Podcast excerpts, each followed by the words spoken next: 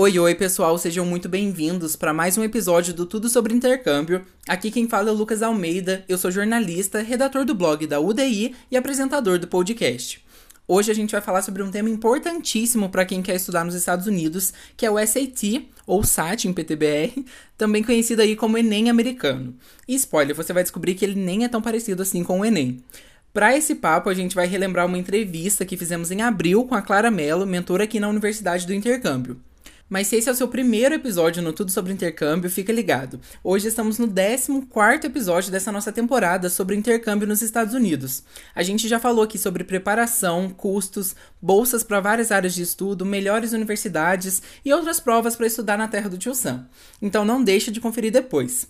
Já nos próximos programas a gente ainda vai falar muito sobre documentos, mitos sobre intercâmbios, tipos de oportunidades e muito mais. Então fica ligado.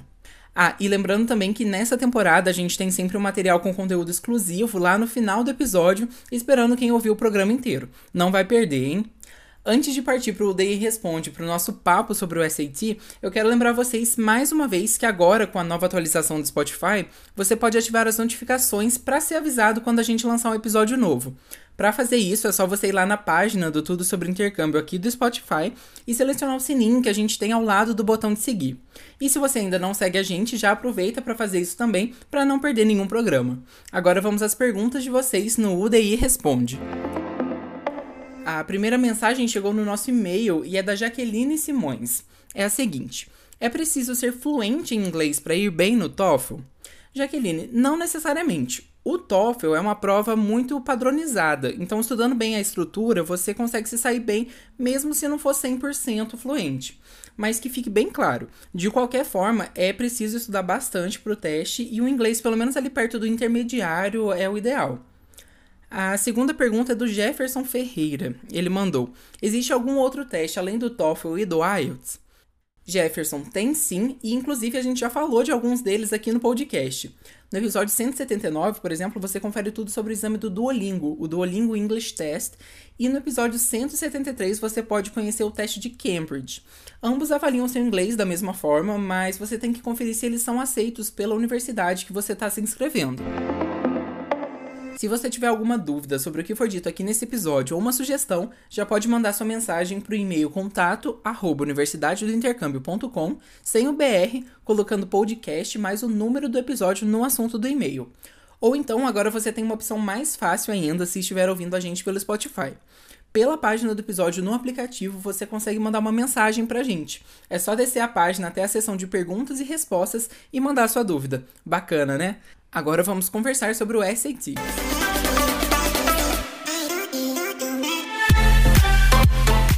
Clara, seja muito bem-vinda de volta aqui ao Tudo Sobre Intercâmbio. Eu sei que você já participou outras vezes, mas queria que você se apresentasse mais uma vez para quem está chegando aqui agora. Muito obrigada por me receber, Lucas, pelo convite. Olá, gente. Meu nome é Clara eu sou professora de inglês, trabalho com preparação para exames e applications há mais de 10 anos. É, trabalho na Universidade do Intercâmbio e sou coordenadora do e-Academy. Clara, já entrando então no nosso assunto, é, a gente vai falar sobre o SAT hoje, né? Eu queria que você explicasse, para começar, o SAT ele é uma prova só ou ele tem mais de uma versão? Como que é?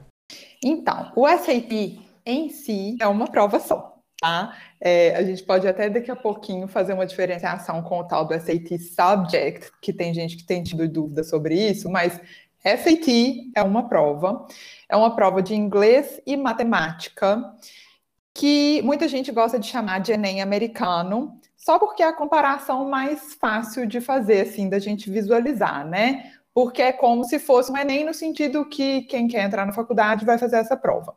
Mas é bem diferente porque o SAT não tem outras matérias além de inglês e matemática. É, agora, existe o SAT Subject, que eu quero só fazer esse parênteses rapidinho sobre ele, que eu sei que tem dúvida que, tá com, que tem gente que está com dúvida sobre ele agora, porque ele vai deixar de existir. O SAT Subject, ele era um SAT à parte, era uma prova diferente sobre ma matérias específicas. Então tinha de biologia, de matemática avançada, línguas e tal, mas ele vai deixar de existir. Então é uma coisa assim que os alunos nem precisam preocupar. Nosso foco mesmo é o SAT. Perfeito.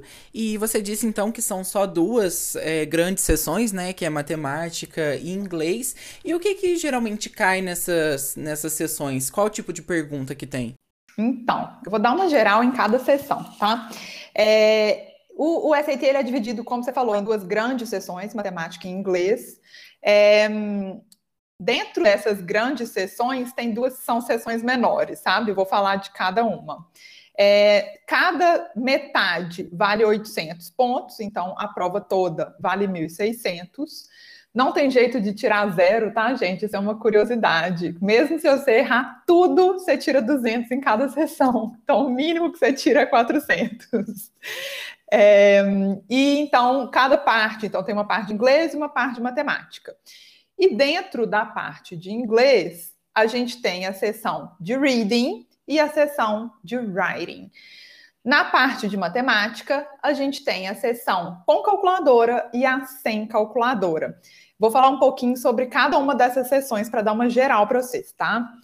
Na sessão de reading, vocês vão ter textos de desde literatura até textos de história, biologia, são cinco textos no total, cada um com 10 ou 11 questões. Então a sessão toda, ela tem 52 questões e você tem 65 minutos para ler e responder o texto, os textos, as questões e passar o gabarito também, tá, gente? Isso é importante. É o tempo é para tudo, não tem tempo separado para gabarito não.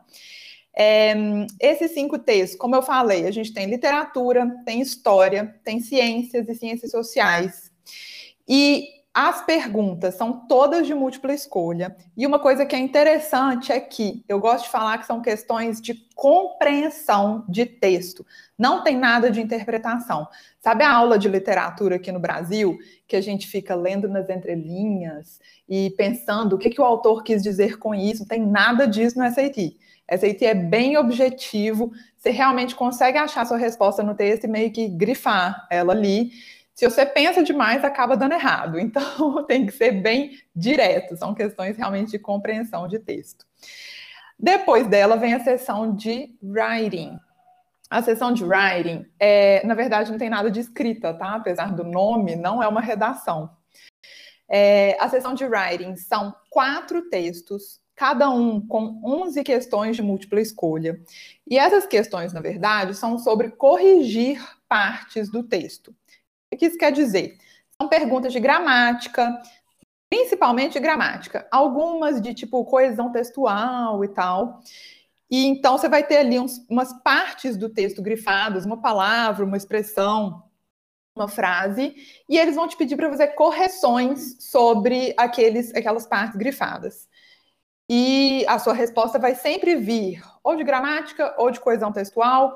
Essa sessão eu gosto de falar que no fim das contas ela é a mais fácil, porque eles só perguntam sobre uns 10, 12 temas diferentes. Então a gente treinando e sabendo o que que eles gostam de perguntar, tipo assim, ah, é, eles adoram perguntar sobre falta de concordância verbal, adoram perguntar sobre é, sei lá, comparações que não tem lógica. A gente começa, conforme vai treinando, a gente vai percebendo esses erros se repetindo e fica super fácil de identificar. Então, é realmente treinar para saber o que, que vai acontecer nessa sessão. É, depois da sessão de writing, a gente tem as duas sessões de matemática. Apesar de não ser a minha especialidade, porque eu sou de humanas, é, eu, eu, vou dar uma geralzona da parte de matemática, tá? Vocês têm duas sessões. A primeira é sem calculadora. Então, vocês têm 20 questões e 25 minutos para respondê-las. É, e, e, aí é interessante as questões o seguinte: tem questões de múltipla escolha, da 1 até a 15 é múltipla escolha. Depois, da 16 a 20, são umas questões de tipo resposta livre, tipo de res, resolver problemas, você vai chegar no número X e vai preencher o gabarito com aquele número. Então, é tipo resposta aberta, sabe? É, e tem esse tipo de questão na sessão com calculadora também. A sessão com calculadora são 38 questões e 55 minutos para responder. É, lembrando aí que em todas as sessões, todo o tempo que eu falo é para, se tiver texto, é para ler, é para responder e é para passar gabarito também. Sobre calculadora, sei que sempre tem gente que pergunta.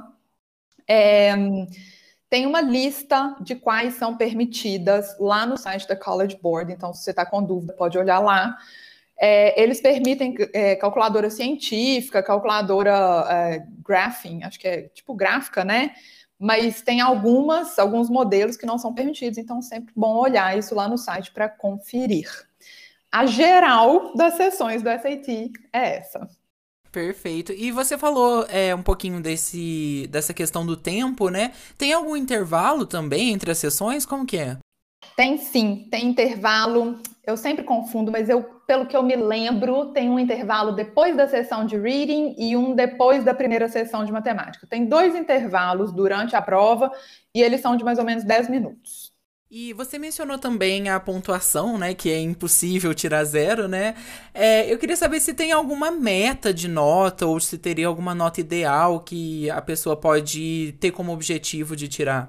Então, uma diferença do sistema americano é que não tem esse negócio de nota de corte, né? Igual o SISU tem aqui, por exemplo. É, então, a sua meta de nota é sua, de acordo com as universidades que você quer entrar, porque você consegue olhar uma média de quanto que os alunos que entram lá tiram.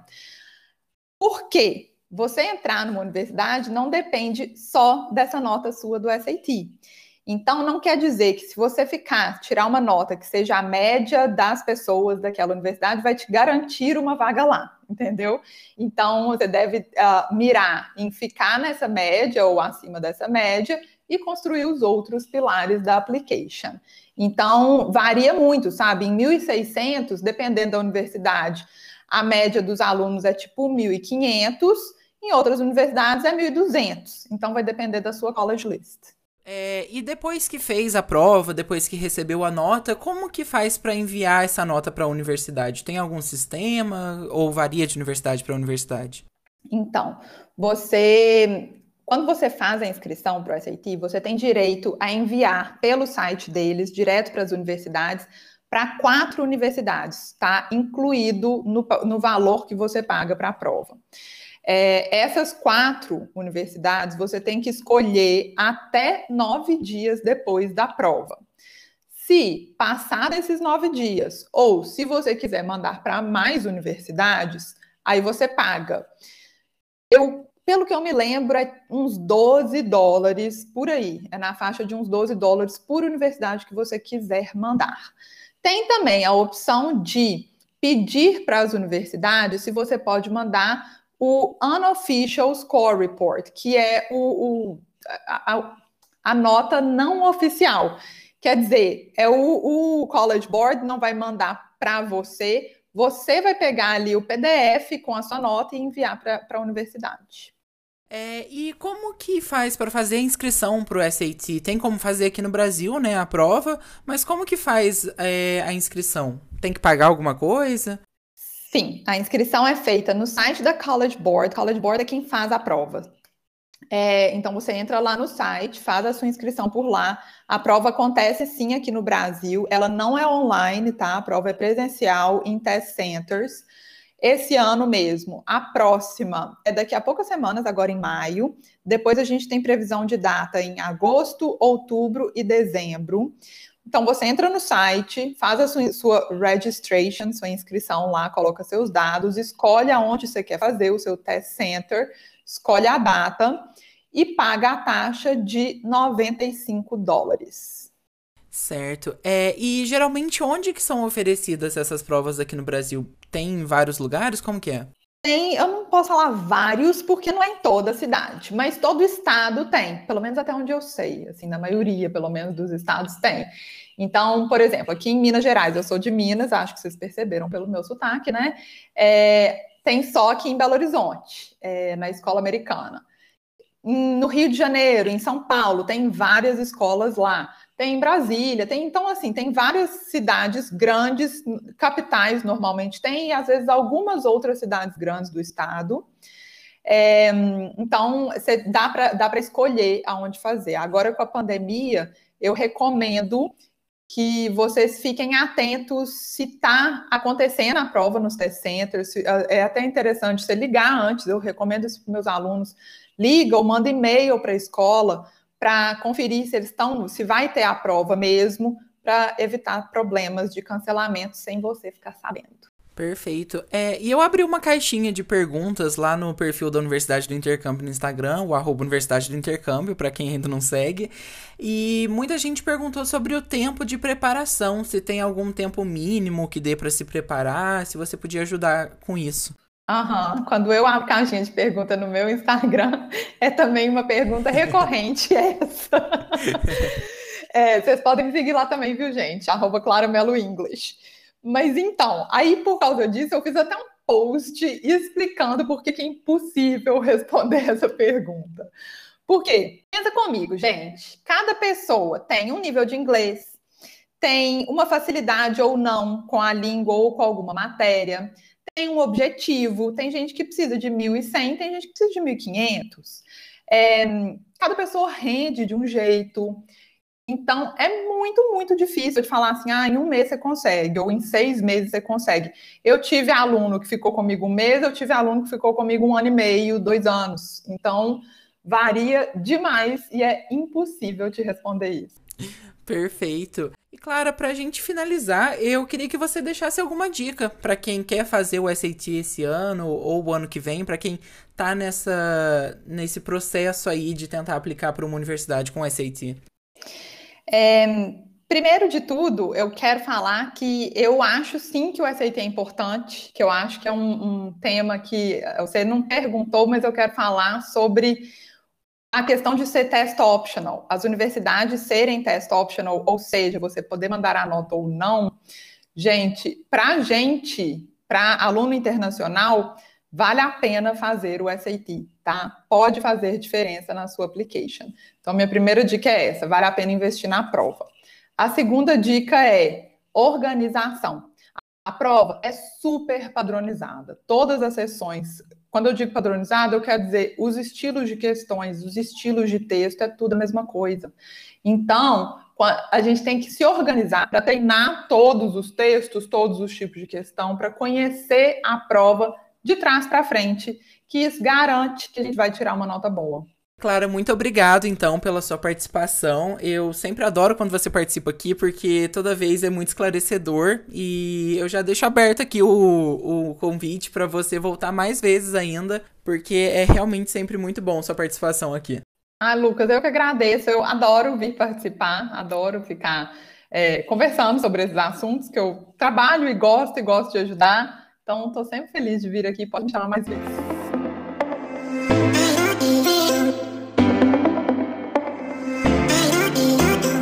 Para você que chegou até aqui, tá na hora do material exclusivo que a gente já combinou nos outros episódios. E é o seguinte: para essa temporada, nós estamos liberando um PDF a cada programa com um resumo de tudo de mais importante que foi dito naquele programa, mais alguns conteúdos exclusivos que não foram falados aqui no podcast. E o resumo de hoje já está disponível no link que está na descrição desse episódio. É só acessar e baixar. Lembrando sempre que se você gostou desse episódio, compartilha com seus amigos, divulga nas redes sociais e não esquece também de seguir a gente em todas as nossas redes para não perder nenhuma novidade.